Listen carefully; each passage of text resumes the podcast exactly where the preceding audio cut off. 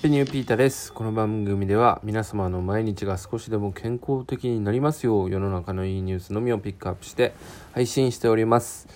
えー、久しぶりにこのタイトルコールやりましたね。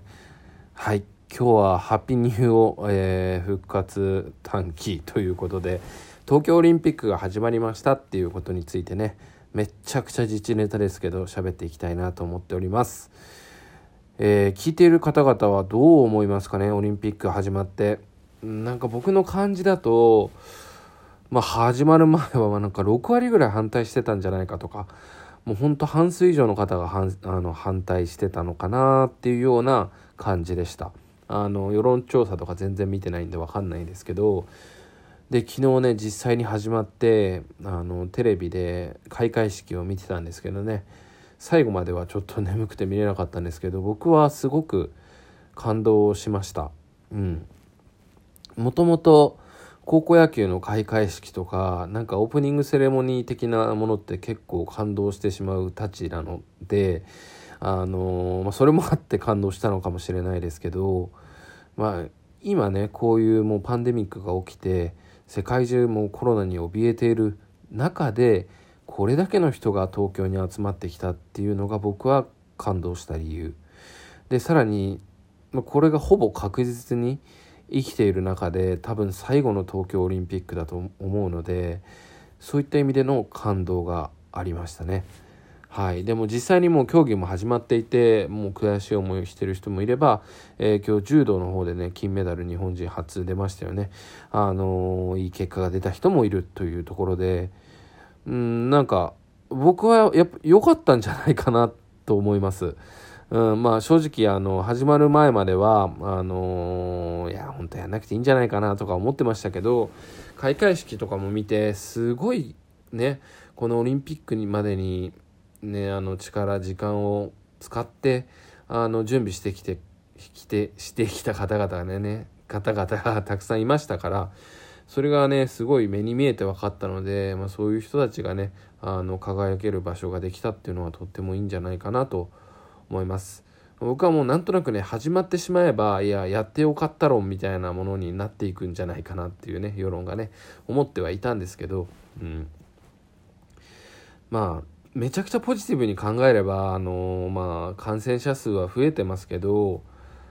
ねあのどこを重視するか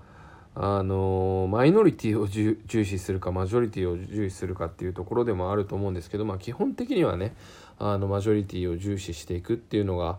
えー、資本主義であり、えー、民主主義のやり方なのかなと思うんですけどこういう感染症になるともう少数派、えー、マジョリティをねあの優先して考えていく必要がある。ただ今の状況もうコロナとの戦いが2年ぐらい経ってきてかかってない人の方が多いっていうのと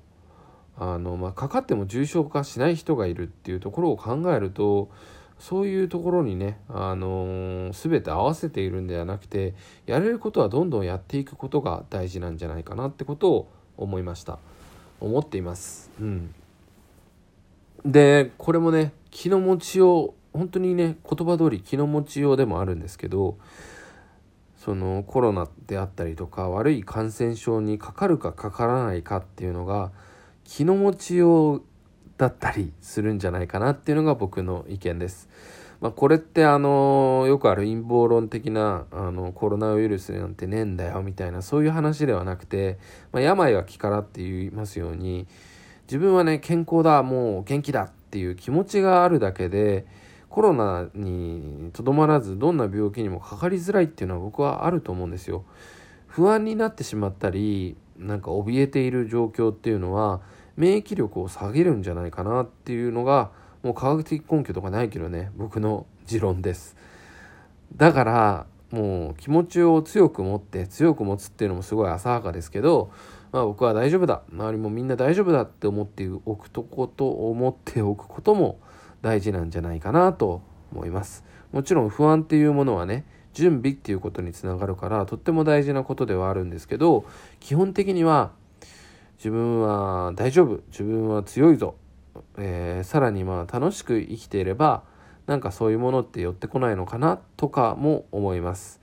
なんか小学生みたいな考え方かもしれないけどこれも僕ある一種の心理かなっていうことを思います。とかねもう本当にあの極端なこと言うとコロナにかかって1ヶ月後に死んじゃうと。そうなった時にずっとねなんかネガティブに生きてたらつまんないじゃないですか。だからもうこういう時だからこそ前向きにねやっていくしかないですね。でオリンピックとかもねちょっと見ててあのもう内村航平選手あの体操のねあの人も鉄棒から落ちてしまってもうあのオリンピックが終わってしまったそうなんですね。うん、でそういうもう負けて涙の人も出てきてでもなんだか力をもらえますね。あのやはりコロナの時代の中でニュースでねなんか誰かが頑張って誰かが失敗したみたいなニュースって少なかったじゃないですか。うん、なんか今日の感染者数感染者数は何人だとか芸能人の不倫がどうだとかあのオリンピックの主催者のいじめだとかそういう話ばっかり